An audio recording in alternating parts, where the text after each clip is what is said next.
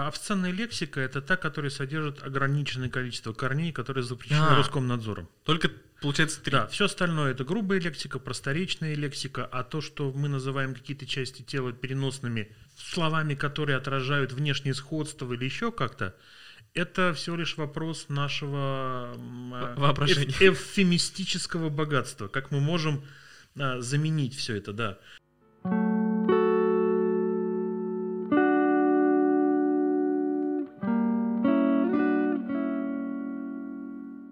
Меня в гостях Игорь Исаев, специалист в области русского языка и диалектологии, директор лингвистического направления РГГУ и кандидат филологических наук.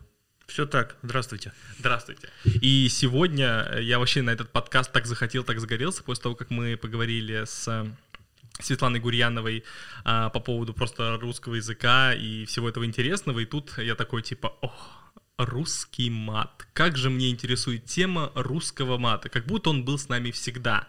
Но перед началом я всегда у эксперта спрашиваю один вопрос. Он может быть односложный, миф или правда, чтобы я на него ответил, чтобы проверить свои знания в области, на которой мы сегодня будем говорить. Это не обязательно прям только про мат, возможно, просто а, в сфере вашей компетенции, чтобы проверить, насколько я профан в этой теме. Чего, чего, чего, сейчас это, это- это- я, я, уже, я уже потерялся, потому что э, я с матом сразу испугался, думаю, что, что случилось, что случилось, что я сказал не так. Не, вы должны мне задать какой-то вопрос по теме, Ага. в которой вы эксперт, а я нет. Ну, видно. Все, я упустил ключевой момент, что я должен задать вопрос. Да. да. Я, я хотел на что-то срочно ответить. А, вопрос такой, очень достаточно простой. М, скажите, пожалуйста, существовал ли когда-нибудь а, русский язык в древнерусскую эпоху? Думаю, что нет. Я думаю, что русский язык это был надерганные другие языки, а тот, который язык наш, он появился придуманным после Кирилла и Мефодия. Значит, все гораздо проще и гораздо сложнее. Значит, есть такая определенная путаница. Когда мы говорим древний русский язык, многие из нас считают, что это наш язык, который когда-то был древним. На самом деле это э, собрание диалектов, которое называлось древнерусским языком. И русский язык тогда существовал только в качестве такой почки, еще не распустившейся наряду с украинским, белорусским языком. Это три восточнославянских языка, в которых а, много общего, и они ближайшие родственники. Но никакого русского языка до XIV века не существовало. До 14 ничего Да, себе. потому что до этого существовало древнерусское диалектное единство, в котором ни русский, ни украинский, ни белорусский не обладали собственным лицом. Были диалекты этих языков, которые вот входили в это древнерусское единство. Поэтому, когда мы говорим, что там русский язык существовал ли когда-нибудь он до мата, мы с вами должны сразу прийти к главной вещи, что непосредственно русский язык не является родоначальником мата, и мат, который мы с вами имеем, он общий для всех славян. И появился он как наследство от старого языческого состояния, когда эти слова значили буквально то, что они значат, но то, что мы с вами в речи, используя их, не употребляем э, в прямом значении. Ну, например, когда мы говорим «А, там трах тебе дох севрюшки бы, это я эфемизм использую, чтобы не использовать непосредственно того, что мы должны Нет, сказать. я на самом деле, э, на всякий случай предупрежду, я тут повесил дисклеймер, что возможно, возможно, мы будем материться в этом выпуске, но исключительно с точки зрения науки. Правильно. То есть мы можем использовать лексику, которая обозначает то, что она обозначает, и говорит, что вот это слово значит то, а вот это слово Да. значит то. Так вот, а, все ключевые слова, которые мы с вами знаем, они сейчас, с нашей точки зрения, не обозначают а, буквально того, что не обозначает. Если мы называем половые органы тем или иным словом, то только в случае, когда а, мы, ну, может быть, мы не знаем, как это называется медицински, потому что в большинстве случаев врач в поликлинике вряд ли назовет, а теперь снимайте штаны и доставайте, так сказать, то, что нужно достать. Скорее всего, это будет выглядеть иначе как-то. Когда мы с вами используем мат, мы с вами носители русского языка, кстати, мы с вами можем его не использовать, но при этом это наше наследство. Ну Мы да. его имеем. Так вот, когда мы используем а, слова а, бранной лексику, то, как правило, мы ее не используем в прямом значении. Мы не называем то, что называют мат. Мат – это всегда сфера, сфера репродукции. Почему не принято использовать разговоры в быту про репродукцию? Ну, потому что это очень интимное дело, это первое состояние. Ну, как-то неловко говорить вообще, в принципе, со всеми про интимные вещи. Мгм. Почему мы не используем это в, дома, в домашней сфере с ближними, как правило, не использую. Ну, потому что, а зачем про это говорить дома, когда и так все друг друга прекрасно знают? И тогда выясняется, что вообще сама по себе сфера употребления русского мата, она имеет очень такое серьезное ограничение. И связано оно с тем, что мы не знаем, когда его нужно использовать. И, ну, как бы все знают, когда его нужно использовать. Ну, когда уместно его нужно использовать. Вот да. вопрос уместности нас с вами сейчас заведет в тупик, потому что вопрос уместности русского мата выяснится тотчас же, что уместно использовать только тогда, когда вы работаете на стройке, забивали гвоздь и попали себе молотком по пальцу, и если вы скажете, а, как больно я ударил себе палец, разбил, наверное, вот если у вас есть окружающие, работа прекратится, все испортится, все что-то уронит кто-то, потому что это нетипичная ситуация. А если вы скажете, что а, трак тебе док севрюшки бы, я себе попал по пальцу, то никто даже не обратит внимания. То есть вопрос уместности – это точно, вопрос уместности есть. Уместно ли, например, работая в университетской среде, использовать бранную лексику на лекциях? Ни одного человека не скажет, что да, конечно, надо. Уместно ли работать в детском саду? Маловероятно. Маловероятно, если вы не грузчик, который завозит молочную продукцию. И опять что-то уронил себе. И опять что-то уронил, да. И то воспитатель детского сада и заведующий детским садом э, попеняют ему. А уместно ли говорить бран... использовать бранную лексику, когда вы, ученые, изучаете эту часть? Однозначно да. Если вы составляете словарь бранной лексики, вы не можете в словаре написать иначе, кроме как так, как это называется. И дальше идет большая этическая проблема, может быть, даже эстетическая. Например, молодая исследовательница, которая на конференции озвучивает свой материал, который она собирала – это будет большой проблемой, скорее всего, это будет шокировать. Но еще я должен разочаровать. Вообще, э, бранная лексика с точки зрения лингвистов, ну, не то чтобы это интересно и ново. Mm-hmm. Потому что, в принципе, все знают э, историки, все понимают, историки языка я имею в виду, и все прекрасно понимают, откуда матерная лексика взялась. И, в общем, здесь уже нет ничего нового. Существуют этимологические словари двух типов – этимологический словарь, например, русского языка без включения бранной лексики. А, это, та, это, кстати, вот тот вопрос, который мы обсуждали. Это не так легко решить, можно ли в широкой аудитории, в книжные магазины выставить а, даже научные словари, использующие а, в своем словнике бранную лексику. Или все-таки нельзя этого делать? И в большинстве случаев нельзя, потому что к книгам могут получить доступ дети, а даже в милицейских протоколах написано «плохо ориентировался на местности и выражался нецензурной бранью». Поэтому докажи потом, что словарь, который стоит на книжной полке, не относится к этой статье административного правонарушения. Поэтому вопрос решается чисто законодательно, это запрещено. А, и вопрос решается этически и эстетически. Мы не можем в современную книжную полку поставить литературу без специального возрастного ограничения, а научная литература предполагает отсутствие возрастных ограничений. Так что вот здесь, конечно, ну, здесь такой вопрос, который нам решать с вами э, всю оставшуюся жизнь. Но вот у меня вот э, есть э, такая группа Анакондас, у них есть прекрасная песня, которая называется «Член». Она о том, э, ну, в этой песне мы отрывок вставим, послушать людям, там прикольно в первом же куплете вот прям мои мысли о том, что а, люди создали язык, вот все буквы так разложили, говорят, вот все используйте, вот все вот это многообразие прилагательных, существительных, глаголов, депричастий, вот это все делайте, а вот эти только не трогайте. Мы их придумали, но их не трогайте. Возьмем кучу одинаковых спелых апельсинов и разложим их поровну по разноцветным корзинам.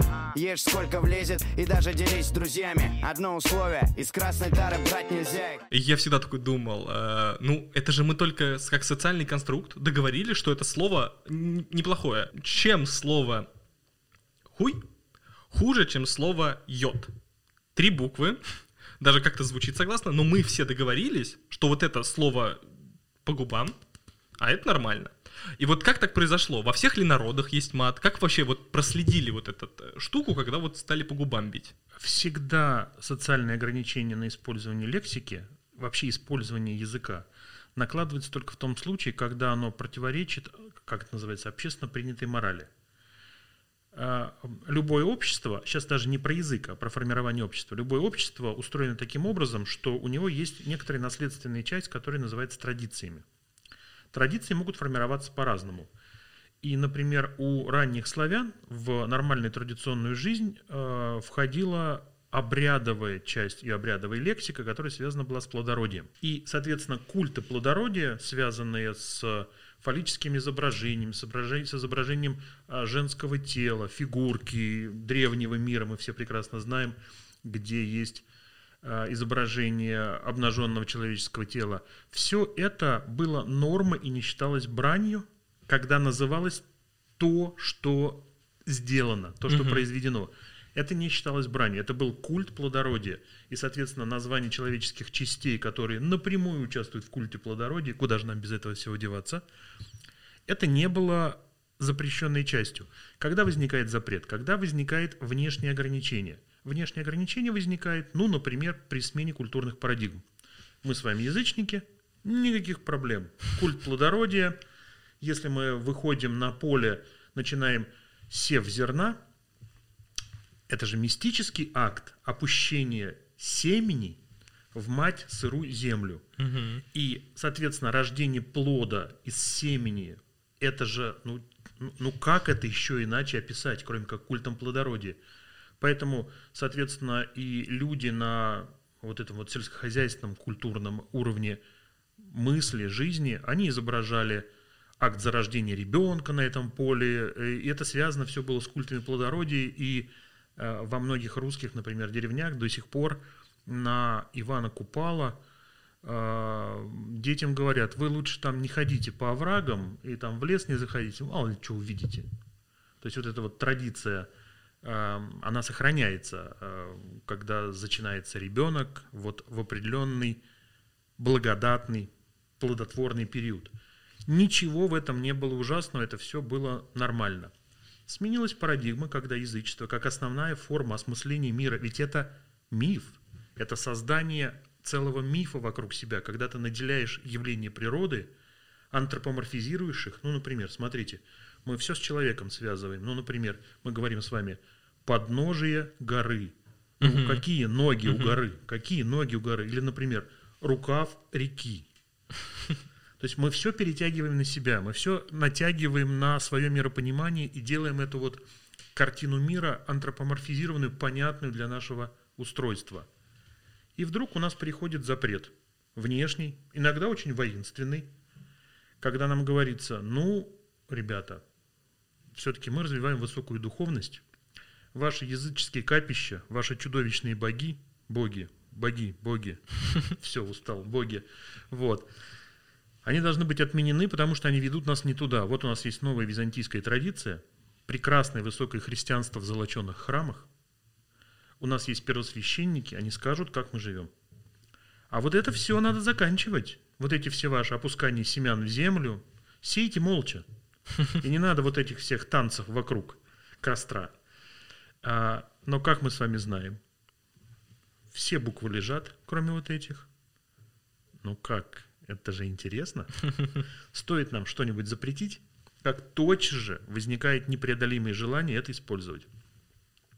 Ребенку говорим, ходи куда угодно, кроме вот этой комнаты. Ты через 20 минут найдешь его ровно там. Потому что, ну как, почему нельзя, это же интересно. Запрет на культовую часть и связанную с ней языковую часть. Ведь мы не придумываем слова из воздуха, мы всегда называем то, что у нас оказывается под рукой. Вот у нас есть новый материал, называется пластик, пластиковая бутылка. Оно же не из воздуха возникло, это название. У нас возникла необходимость его назвать таким образом. И точно так же, если у нас с вами исчезает какая-то реалия из жизни, уходит и слово. Но плодородие и создание детей никуда не исчезает, а слов не используй. Вот это что такое? А э, не, не используй. Вот, вот, а как, как это называется? Вот маленькие дети смотрят друг на друга. Как это называется? И детям нужно дать какое-то название для частей тела. И начинает использоваться христианский запрет высокой духовность. Вот это вот не надо никак называть уже. Ну, это зачем это какое-то слово отдельное? И э, придумываются всякие описания. А, отсюда а, всяческие всевозможные иносказания, названия частей тела, а, связанные с а, детородностью, которые, вот, если мы в экспедициях а, встречаем, спрашиваем, то огромное количество. Ну вот, начиная с того, что а, все эти перчики, петушки, прочие, прочие, прочие, все, что возникает, иносказательное, описательное или там обозначения для женской груди, какие-то вот это все иносказательное. Все это возникает в результате того, что неприлично выпячивать телесность, она уже запрещена на высокодуховном уровне. Опять же, я сейчас поставлю кавычки, потому что с точки зрения эволюционной нет ни того, ни другого плохого, ни того, ни другого хорошего, если это не убийство. Вот. Мгм. Культурная парадигма, она подразумевает постепенную или резкую смену. Резкая смена, не эволюционная, как правило, возникает, эм, вызывает ощущение неловкости, там, стыда, еще чего-то. Эволюционная постепенная смена вызывает ощущение того, что, о, смотрите, как интересно, было так, стало так. Потому что мы стесняемся бранной лексики, можно предположить, что произошел в какой-то момент надлом, который, как геологический разлом на Земле, разделил два разных мира. Но стоит человеку что-нибудь запретить, тысячи лет вы читаете на любом заборе то, что запрещено. Вы вышли, вот забор, вот забор. И я слышал от многих благовоспитанных детей из очень хороших семей, что они впервые узнали о существовании каких-то непонятных, кратких или относительно протяженных слов именно из заборной живописи. Когда они пришли домой и спросили, а что такое... Вот. И родители в ужасе, как это так, благовоспитанная девочка, благовоспитанный мальчик такую лексику притащил домой. Это в до, до, до интернета эпоху было. Сейчас заборы переместились в интернет-пространство, уже мало кто выходит во двор вообще, уж тем более с краской к забору.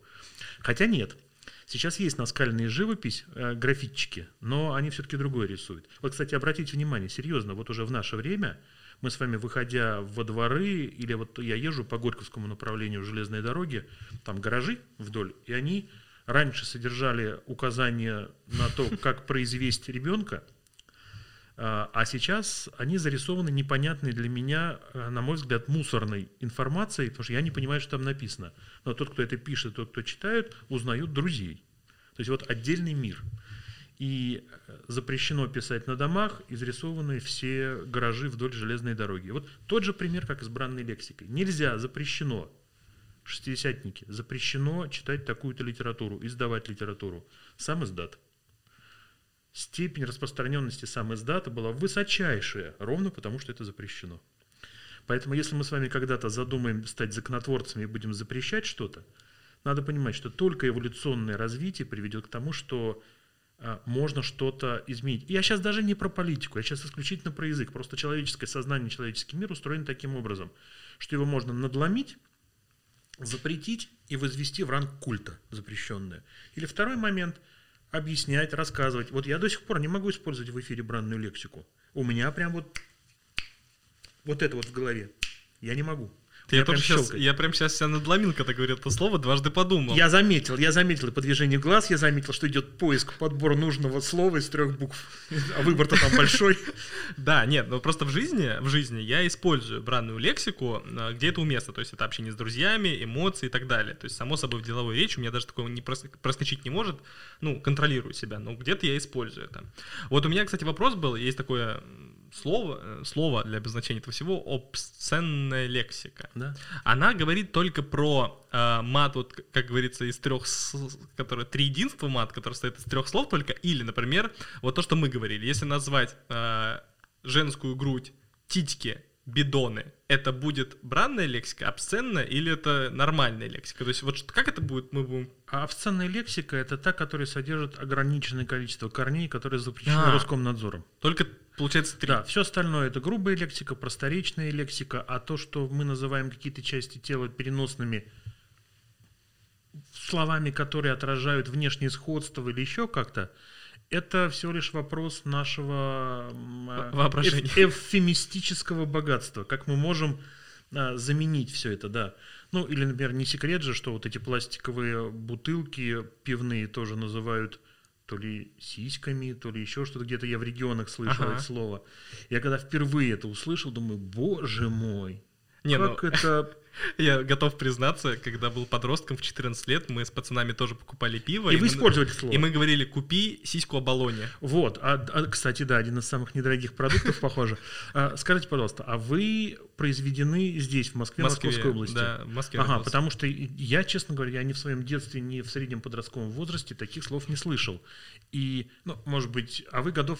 э, 94-й. 90-х годов. Ну, может быть, да, может быть, да. Потому что мы, произведенные в конце 70-х, пластика вообще не видели. Для нас пластиковый пакет, полиэтиленовый пакет, нуждался в стирке и высушивании на балконе. Мне рассказывали, да. То есть я помню эту ситуацию, когда... А, а думаете, откуда сейчас а, у всех людей чуть постарше 30-40 лет а, хранится пакет с пакетами Но у дома? меня тоже пакет с пакетами. Так хранится. это наше культурное наследство, да. Мы храним пакет с пакетами непонятно для чего.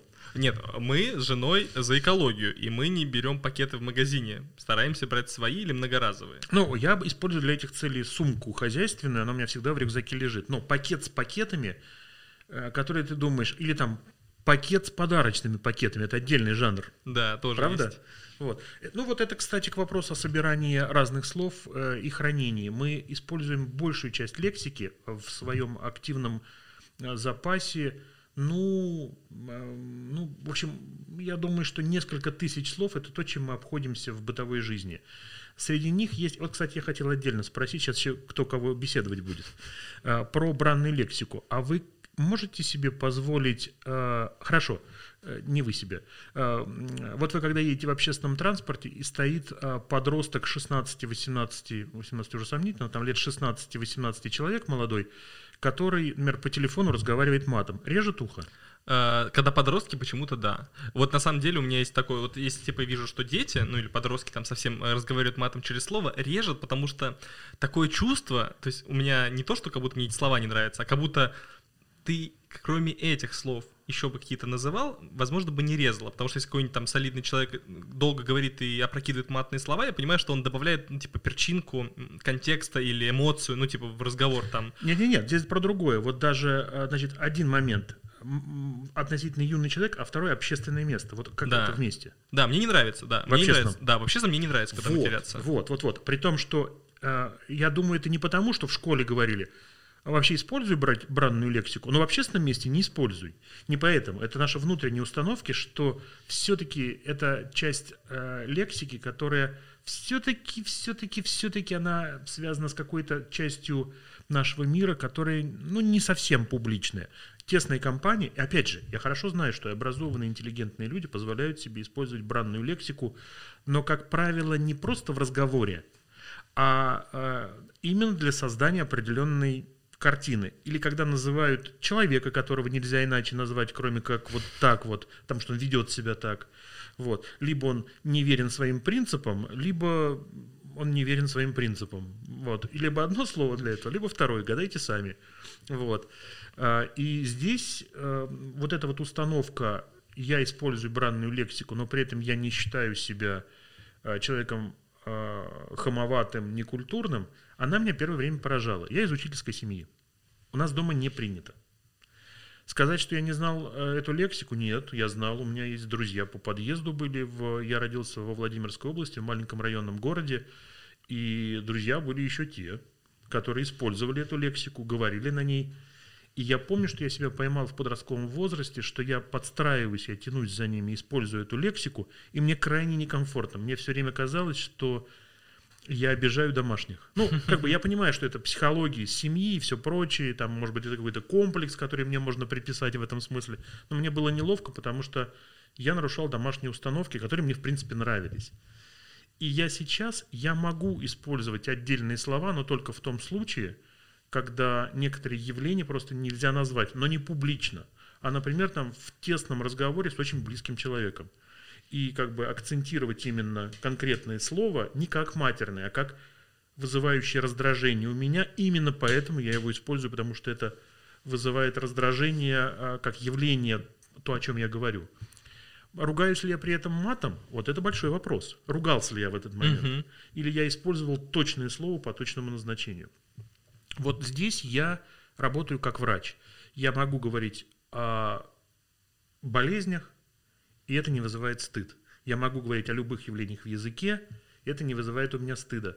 Стыда. Да что ж такое сегодня у меня с акцентными парадигмами беда. Конец рабочего дня, я устал, да. Вот, так что вот это вообще очень любопытная тема, и я не уверен, что ее можно решить, и я не уверен, что нас могут осуждать те, кто, например, говорит, что я совсем не использую бранную лексику. Ну и молодец.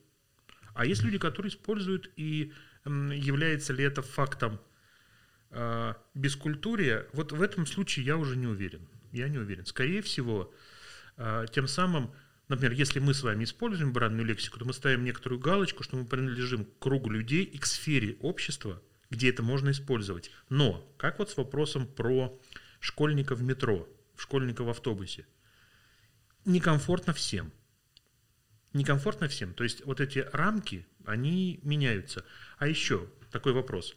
Обратили ли вы внимание, или, может быть, я ошибаюсь, что подростки используют бранную лексику чаще, а люди взрослее ну, как бы либо отходят полностью, либо употребляют ну, гораздо в уже, в гораздо более узком э, кругу общения или в узких каких-то контекстах.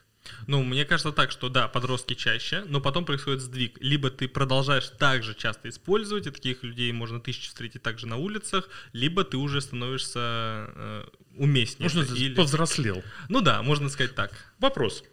Вопрос. Да. Почему подросток использует это чаще? Э, подростки эмоциональнее.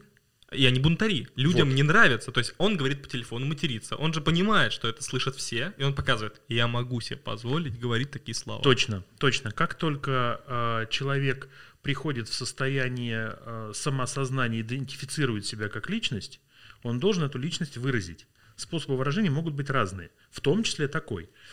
Другое дело, что это все находится сейчас, во всяком случае, это находится в рамках а, незаконного. То есть вас действительно, ну, предположим, задерживает полиция за то, что вы используете бранную лексику и составляет штраф об административном правонарушении. Сложно себе представить полиционера, который не использует эту лексику, но, предположим, у него есть задание выявить злостных нарушителей. Вдруг а, Государственная Дума или Президентский совет по русскому языку дали такое распоряжение главному полиционеру страны отловить всех злодеев, матерящихся на улицах. Ну, и за 101 километр. Э, ну, хотя бы замкат, да, как-то освободить столицу от этого ужаса.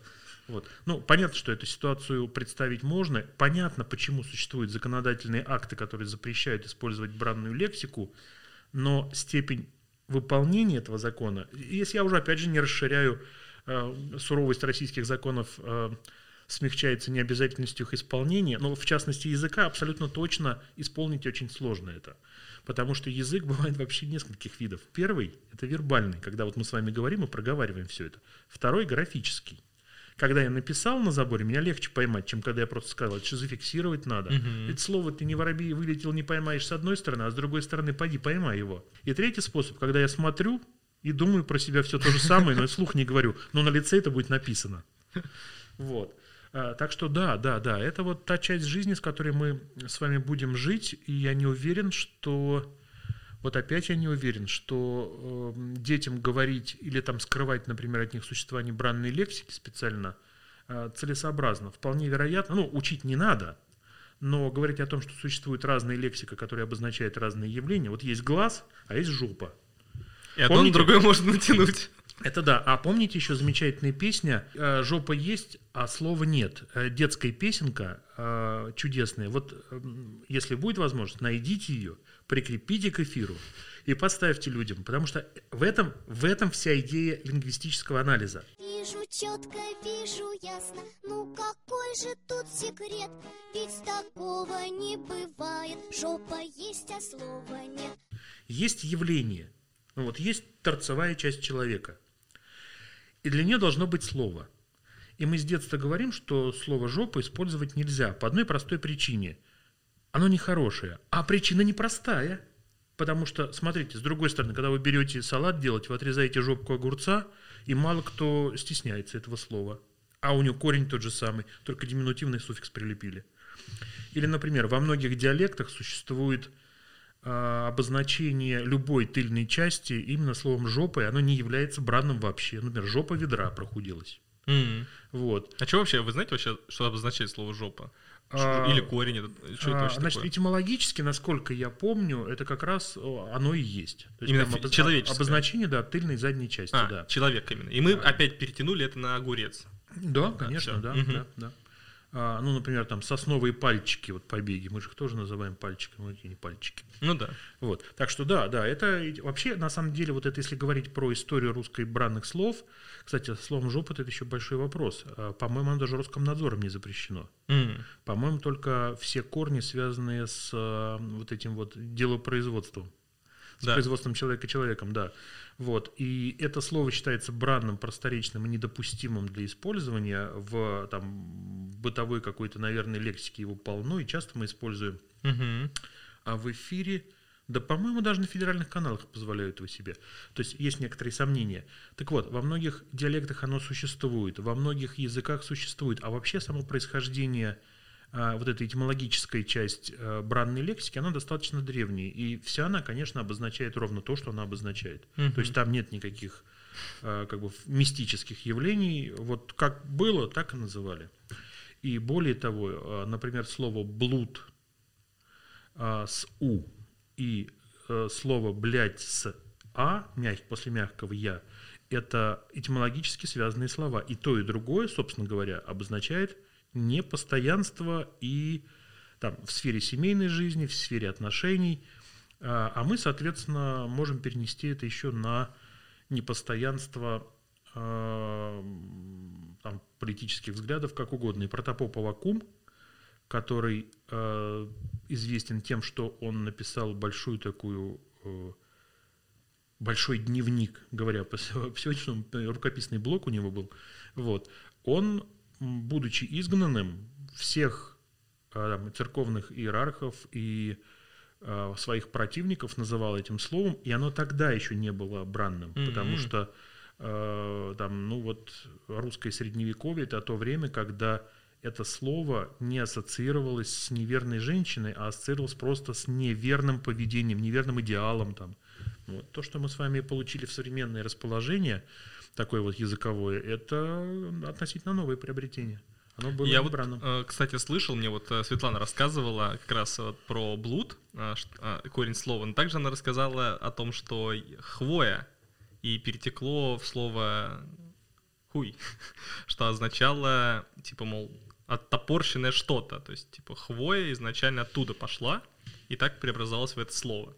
А На самом деле это темное слово. Я бы не был настолько вот категоричный, я бы не смогу, не смогу Мгм. сейчас. Может быть, они этимологически связаны, конечно, вот, но э, есть и другая, пред- другая точка зрения, предположение, что это связано там с э, поруганием и с хулой. М-м. Вот, э, то есть, ну вот, а, ну, еще известная шутка лингвистического, что это от слова «ховать», «прятать», повелительные наклонения там, а, значит, я сховал, и ты схуй. Вот, сховай. Ну вот, ну это такая шутка-шутка, вот.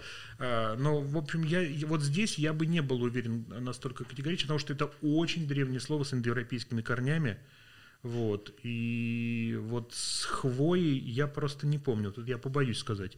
Этимология очень специфическая область. Этимологии никогда нельзя быть уверенным до тех пор, пока не собран большой материал по разным-разным языкам. Потому что когда вы смотрите в этимологический словарь, там написано, например, а, там слово там хлеб, например, используется там в русском языке, украинском, белорусском, также известно в древнегерманских языках, примерно с тем же значением. То есть вероятнее всего, славяне получили его при межязыковых контактах от германцев. То есть наше с вами исконное, доброе, старое слово «хлеб», которое всему голова, которое вот, оно как будто бы даже не наше.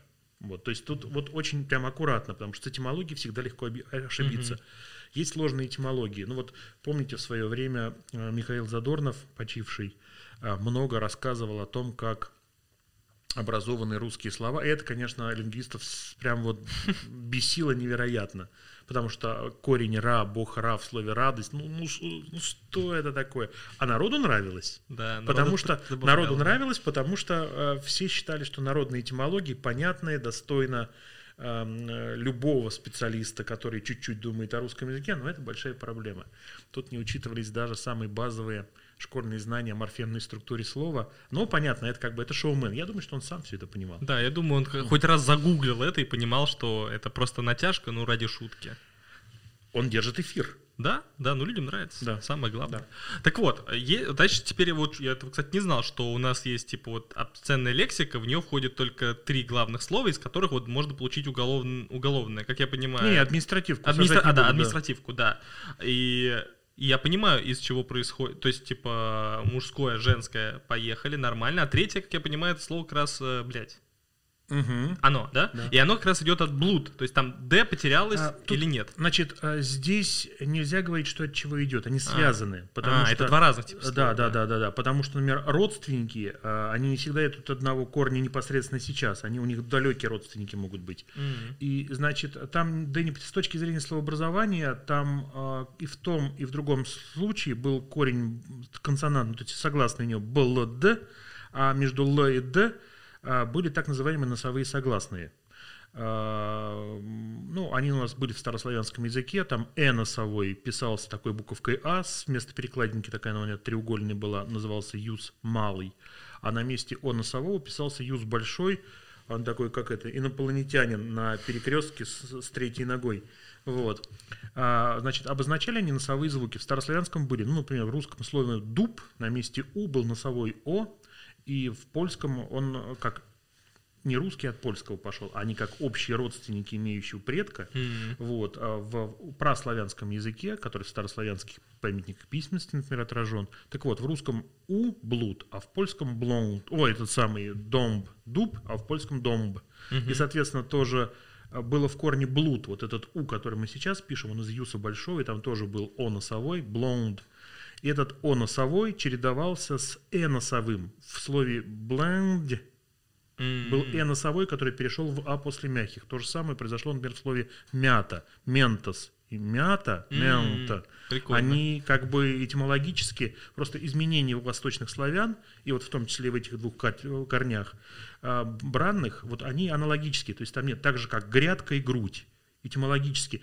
Мы, главное, и образно понимаем, что гряда и грудь, грудь это вспученная часть человека, гряда это какая-то часть или грядка на земле. Я даже об этом никогда не думал. Но потому что этимология очень специфическая вещь. Некоторые очевидные вещи кажутся чужими, в то время как это на ближайшем прям вот шаге окажется, что это родственники. И с блудом и блонд и бленд это а, были однокоренные слова, которые обозначали одно и то же, просто это так называемая ступень чередования или чередование просто носовых гласных в корне.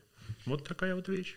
А вот э, тогда вот такой интересный вопрос, который вот сейчас, сейчас какая-то новая этика пошла, ну, то есть боремся за все права, и все хорошо, и люди сейчас часто хотят называть вещи своими именами. И э, вот тут мне не очень понятно. То есть, например, мы не можем говорить э, там, там, про женский половой орган так, но сейчас, например, феминистки говорят, надо откровенно говорить вульва, влагалище. А звучит э, как будто так же, ну, не оскорбительно, имею в виду, что, вот опять же, по телефону не скажешь, то есть в общественном месте, то есть не скажешь, что-то вульва зачесалась, то есть и про первое слово тоже не скажешь, ну, оригинальное, короче, потому что звучит одинаково, но, ну, как я понимаю, что одно попадает вот в обсценную лексику, а другое — это научное обоснование. И так вообще говорить законно. А зачем? Не, ну законно. Ну, конечно, да. Почему нет? Просто, Вот. просто вопрос зачем, это, это то, о чем мы говорили чуть раньше. Это вопрос эволюционный. Ты можешь делать все, что хочешь, но ты будешь выглядеть не странно только в том случае, когда общество примет эту историю. Ага. То есть я хочу, я начал, годится, но какое-то время, а с точки зрения языка достаточно продолжительное, ну, например, там лет 50, а то и 100, смотрите, пока не сменится несколько поколений, дети, средний возраст и старики, пока вот не сменится поколение, которое будет привыкать к этому явлению, это не станет общепринятым. Нельзя принять закон и сказать, убираем из русского языка такое-то слово, вводим такое-то и запрещаем букву «ы». Не работает, потому что э, это социальное явление, его должно принять общество. Общество может принять, разговоров нет. Э, всякие факи американские, они считаются неприличными, его неловко, конечно, там на заседании парламента использовать, но в целом оно используется гораздо шире, чем наша бранная лексика на улице. Ну, как бы, ну, все понимают, что да, как бы за ним стоит определенное, э, э, определенное значение. А с матом, да, и с э, обозначением того, что называться должно э, своими словами, вы не можете просто принять закон. Вы можете обладать какими угодно политическими и этическими взглядами. До тех пор, пока вы не укоренитесь э, в обществе, ничего не получится. Ну, самый простой пример. Как только появились компьютеры, были попытки называть их по-разному, и включая там какие-нибудь там немыслимые самосчетные машины, не приживались. Почему? Потому что есть слово, которое пришло с этой техникой. Оно на коробке написано, и у нас появился компьютер. А, То же самое с аэропланами. Первые аэропланы назывались аэропланами. Но идея назвать их самолетами а, была принята только в, результате длительной работы. Кстати, слово аэроплан сейчас используется, но в ограниченном функционале. Смотрите, аэропланами мы с вами называем не все самолеты, которые планируют по воздуху, а только безмоторные средства, которые можно там с резинки запустить, вот, либо с а, обрыва столкнуть. Ну, то есть разным способом запустить этот летающий а, аппарат. А, Так что вот даже изменение произошло, у нас просто функционал у слова сжался. Э, И вот с этими словами все то же самое. Ничего, хоть вы принимаетесь законы, пока не пройдет несколько поколений, бабушки будут говорить, ой, какой стыд-то, господи, внучок, для чего ж мы тебя растили? Молодежь втянется охотней, но молодежь должна стать стариками. Когда молодежь станет стариками, и если будет принято общественное решение, почему-то, я, честно говоря, до, до сих пор не понимаю, э, для чего требуется вслух называть женский половой орган и говорить, что он зачесался. Я, например, у меня когда ухо зачесалось, я стараюсь об этом не сообщать. Ну, сейчас как-то из-за того, что женщин там дискриминировали, и вот как раз из, м, вот я что видел в ТикТоке, что триггерит их, например, что когда называют а, их месячные, когда там вот эти красные армии, бабушка приехала в Саратов, они типа записывают в ТикТоке, что, мол, ребята, что хватит, такое, типа, да. мол, что же вы придумываете, какие-то слова есть, вот, у нас есть, э, я забыл, как называется по-настоящему, вот так вот называйте, и все, хватит вот этих красный день календаря, типа, их бесит, что э, для них это естественно, а мы как будто этого чураемся и так, типа, все, так мы не говорим. Вот.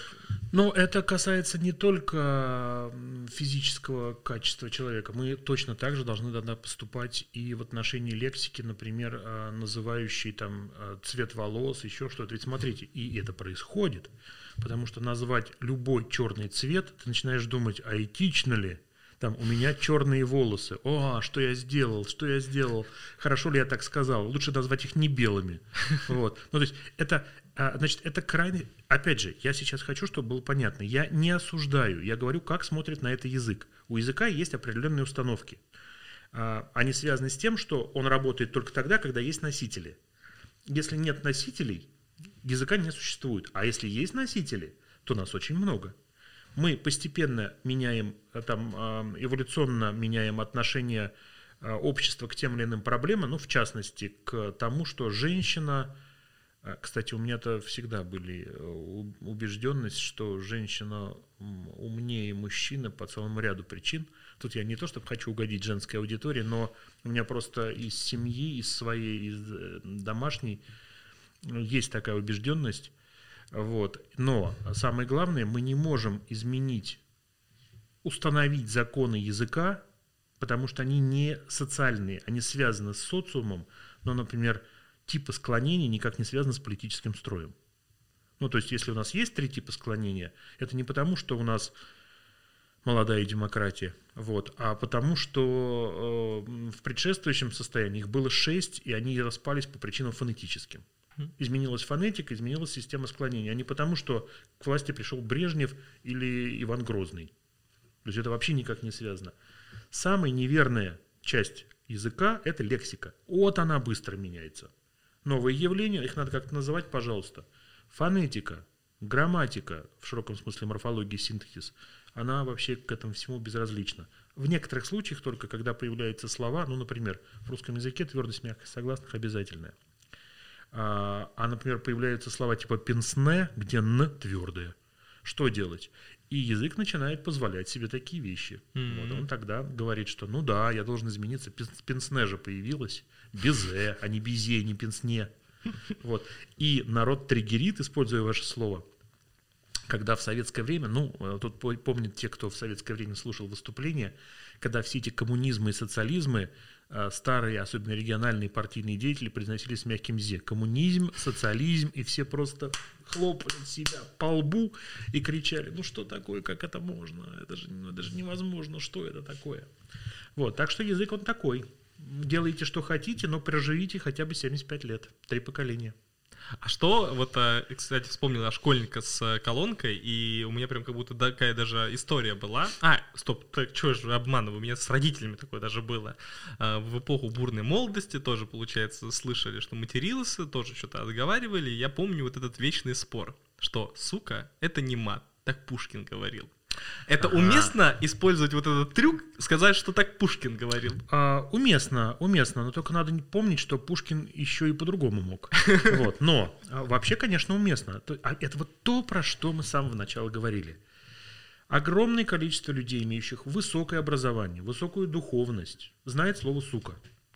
И не только потому, что так называют э, самку собаки, а потому, что это переносное значение еще используется и для человека. Ну, да, да, да, особый тип э, поведения, а иногда даже терминология, например, уголовная. То есть, да, это, это, это все есть, это действительно есть, это неудивительно. Но э, вот здесь, конечно, надо понимать, что все-таки Пушкин думал о языке, когда использовал его. И когда мы читаем приписываемую Пушкину Гаврилиаду, где есть и похлеще слова, все-таки это делалось в качестве языковой игры. А, И поэтому говорить, например, школьнику э, «Пушкин матерился» – это не то, с чего надо начинать. Ну, то есть, понимаете, да, мою логику? Да-да-да. То есть все-таки надо объяснить, что Пушкин был мастер выстраивания художественного текста. Он думал о том, как композиционно, сюжетно и на подборе языка все это сделать. Идеальный вариант, например, показать рукописи Пушкина, они опубликованы в там, полном собрании сочинений, видно исписанный листок, и там десятки зачеркнутых вариантов подбора слова в тексте. М. Он подбирает там десяток слов, чтобы выбрать нужный, который окажется потом в печати. И вот это нужно показать. А уж только потом, когда человек поймет, что такое искусство, можно сказать, что да, конечно, была еще, может быть, Гаврилиада. И тут, ну что ж, ну да, конечно, он человек, который все это знал. И То есть- только он. Да, ну то есть получается, э, за суку по бить вообще нельзя. Она просто режет слух, но по сути не является ни матерным, ни бранным. Ну, да? по губам, наверное, вообще не стоит Да, бить, ну, конечно, но мы- в переносном смысле. да, конечно, переносным. Вот. Но вообще, э, как бы сказать, если человек не знает другого способа, то надо. Мгм. Ну, в школе, во всяком случае, приходится объяснять школьнику, что бранная лексика неуместна. Опять же, мы сейчас возвращаемся к вопросу уместности. Ну да. Если мы считаем, что в школе уместно использовать бранную лексику школьниками, то, ну все, конец нам всем. Вот. А, Нет, нет, нет, конечно, в школе неуместно, в ВУЗе неуместно, наша с вами ситуация полууместная, но она посвящена этому. То есть мы пытаемся доступным языком объяснить, как на это смотреть. Людей до сих пор интересует тема, как быть с матом. Да, действительно интересует. Ну вот попытаемся рассказать. И мы можем себе позволить некоторые вкрапления, как медики. Да. Вот. Не потому, что мы тут сидим ругаемся. Хотя, следующий вопрос, который мы должны друг другу задать. Ну, окей, а когда мы смотрим театральные постановки, и там на сцене все это есть, как с этим быть? И тут ответ как про Пушкина. Да, есть. Используется бранная лексика, э, но это художественное произведение, и когда ты идешь на него, ты должен понимать, что ты там встретишь и почему там будет это слово. Почему герой не говорит иначе. Это значит, что он должен дать картину того, какой мир он представляет собой. Как он представляет э, часть режиссерской и художественной задумки, чтобы выстроить вот эту картину сценарную. Вот он герой, который использует эту лексику. Или весь мир использует эту лексику. Это же художественная задумка. Ты идешь слушать туда анимат, ты смотришь на композиционные построения всего этого. Поэтому используйте бранную лексику, если вы хотите ее использовать, композиционно продумав, зачем она нужна. Если вы в художественном произведении, если вам Роспотребнадзор разрешает, и Мостеатр тоже. А если вы используете ее в быту в своей компании, ну вот нас здесь сидит мало, предположим, что мы договорились, что мы на одной волне. Пожалуйста, это сколько угодно. Но вопрос круга этого всего. Э, И, и главное, это нисколько не морализаторство. Как бы здесь чистоплюем быть нельзя. Это язык, в нем есть все, ровно так же, как в нашей жизни. Вы открываете словарь, и там тысячи слов, которых вы не знаете. Ну, вот вы их изучите. Среди них может оказаться бранная лексика. Говорит, что, о господи, как же так? Это же такое слово, оно уже обозначает вот что. Да, но это обозначает. И оно поэтому помещается в словарь, специальный словарь, который, например, а, можно показывать не детям, например, этимологические словари под определенным редакторским изданием а, имеют эту лексику, и вы можете посмотреть, как она устроена, откуда произошла. Да. Но в быту, вот сейчас выйдет из студии, я могу, в принципе, протестировать таксиста, с которым я поеду, и начать разговаривать с ним с бранной лексикой. И есть некоторая вероятность, что он будет всю дорогу молчать. А есть такая, что он такой, о, наконец-то не душнило, могу поговорить с ним тоже. Да моя жена пошла на... Может быть, но вероятнее всего, когда вы приходите к незнакомому человеку в контакт, а, вы все-таки должны выяснить, готов ли он к такой ситуации. Это вот э, в ситуации нынешней реальности. Я сажусь в такси, надеваю маску и смотрю на таксиста. Что сделает он? Значит, если он сидит, приспустив на подбородок и не реагирует, я никогда ему не скажу, там, наденьте маску, э, это нарушает мои права как человека и прочее. Потому что я смотрю, он тоже в зеркало смотрит. Я маску надел, он сюда раз подтянул тоже. Ну, их обязывают Мгм. еще. Там же, когда едешь, делаешь отметочку, был ли он в маске. И он делает отметочку. Да, да, да. И вот, например, на днях а, водитель спросил у меня, ам, необычный вопрос был, я сажусь, он говорит, а вы болели? Я говорю, а вопрос с чем связан? Он говорит, ну вот э, у меня маска разорвалась, у меня нет другой. Вот, я ему предложил новую чистую, и он поблагодарил, вот, а может быть он рассчитывал на другой, конечно, выход, типа не надо надевать. Ну, сказал бы прямо. Да.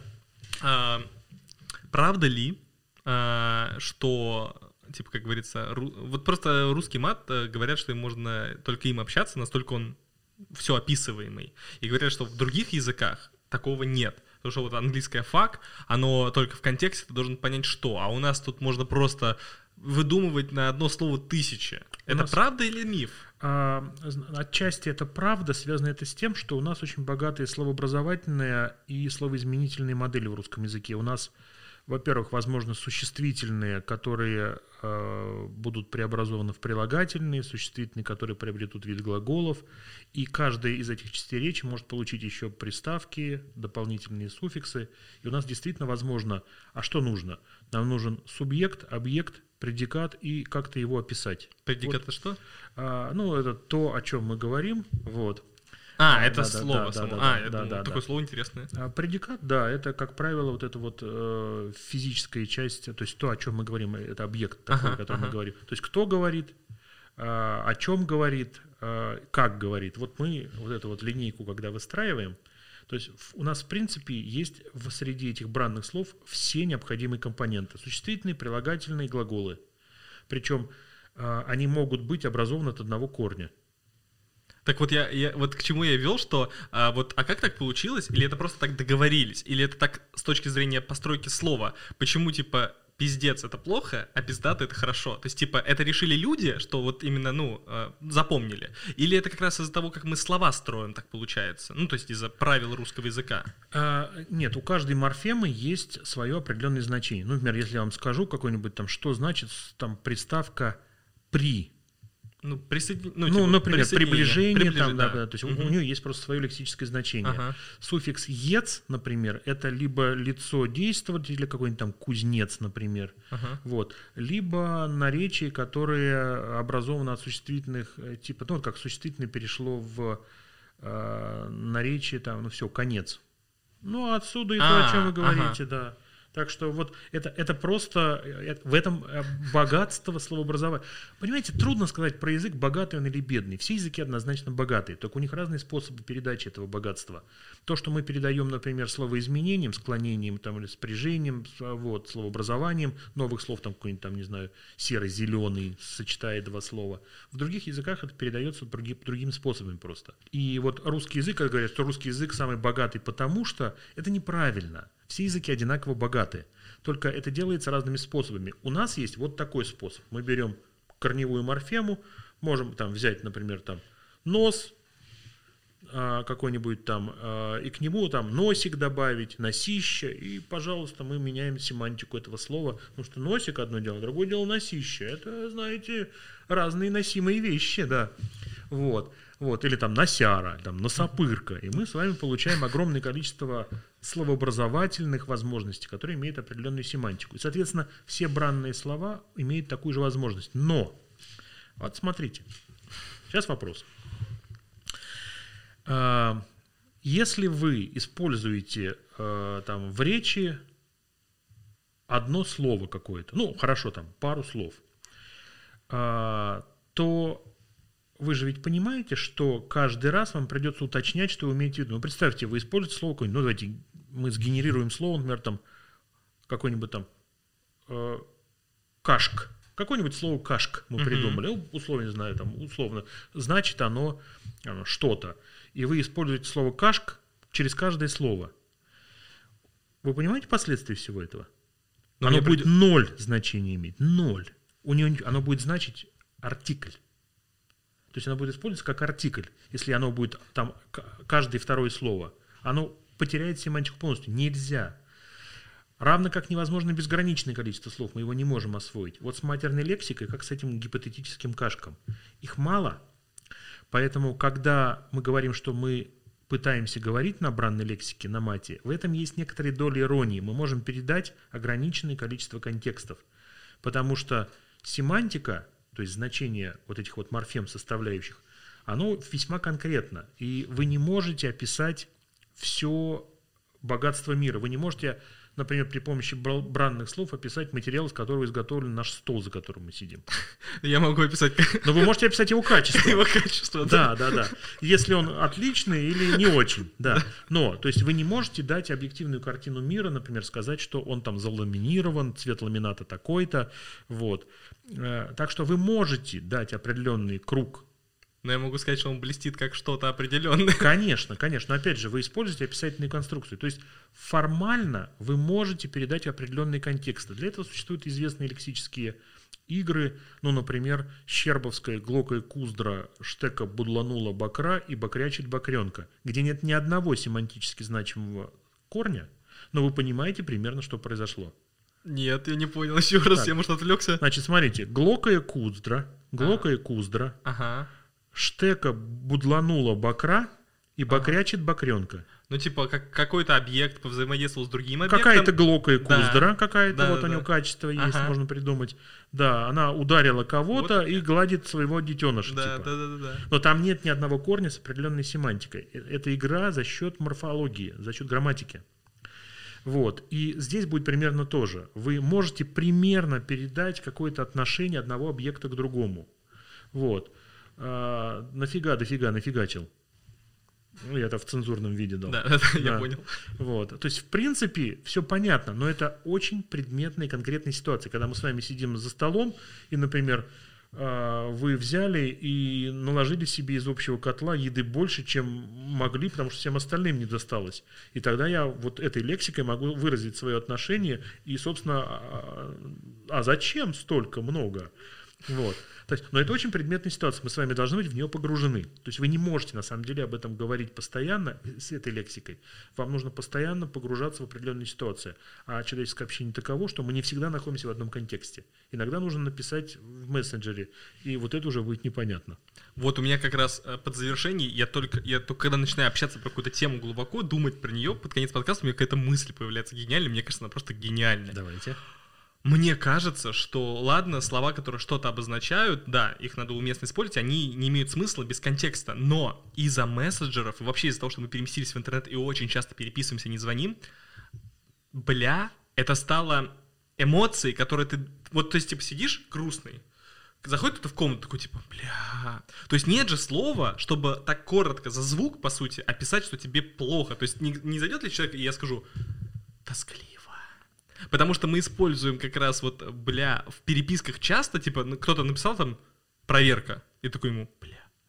И в жизни, типа, мы переняли с мессенджеров, вот это, чтобы эмоцию давать. И она, а, бля, не означает ничего, кроме эмоции. Да, это междометие. А, оно и само по себе междометие. Ну, как бы оно в этом контексте. Нет, оно в этом кон- Ну, да, в этом контексте на 100% междометие, как эх, Да-да-да-да. а, или там «у» и прочее, да. Ну, а это новые междометия, да, пользуйтесь. Вот. Но имею в виду, она, она имеет такой заряженный смысл, то есть это как будто бы прям вот безысходность. Смотрите, классический пример освоения междометий. Значит, сейчас я произведу звук, который отсутствует в системе согласных русского языка, но вы все знаете его значение. Например, вот я посмотрел на кого-то и говорю так. Что я имею в виду? Ну, блин, я подумал, э, ну, о плохом, конечно же, типа, он, типа, Типа накосячил. Да, ну, типа ему А если, кирдык. понимаете, это вот это рождение междометия. Мы должны его семантизировать, мы его должны ну, наделить значением. И когда вот это новое междометие, когда вы его используете, оно же ведь брат-близнец блина, Ну да. блин. Просто короче и ярче, как будто бы. Ну, блин, это эфемизм. Это блин, А, ну да, блин, блин это его эфемизм. замена. Да. Это, блин, это цензурный вариант вашего варианта. Конечно. То есть это братья-близнецы по функции. Когда, и, кстати, многие люди старшего возраста, которые еще не вошли в эпоху, когда этот блин был, а они их раздражают как матерные. М, Чего они, что это такое? Вы все время говорите блин. Какой блин? Вы что, в пекарне, что ли, находитесь? То есть это блин, это замена старого, знакомого многим бранного слова. И, э, собственно, вот в контексте написать сейчас блин будет уже странно. Да. Оно ушло. Оно ушло. Оно ушло. А в корпоративной переписке вообще будет непонятно. Да. Спасибо, что пришли.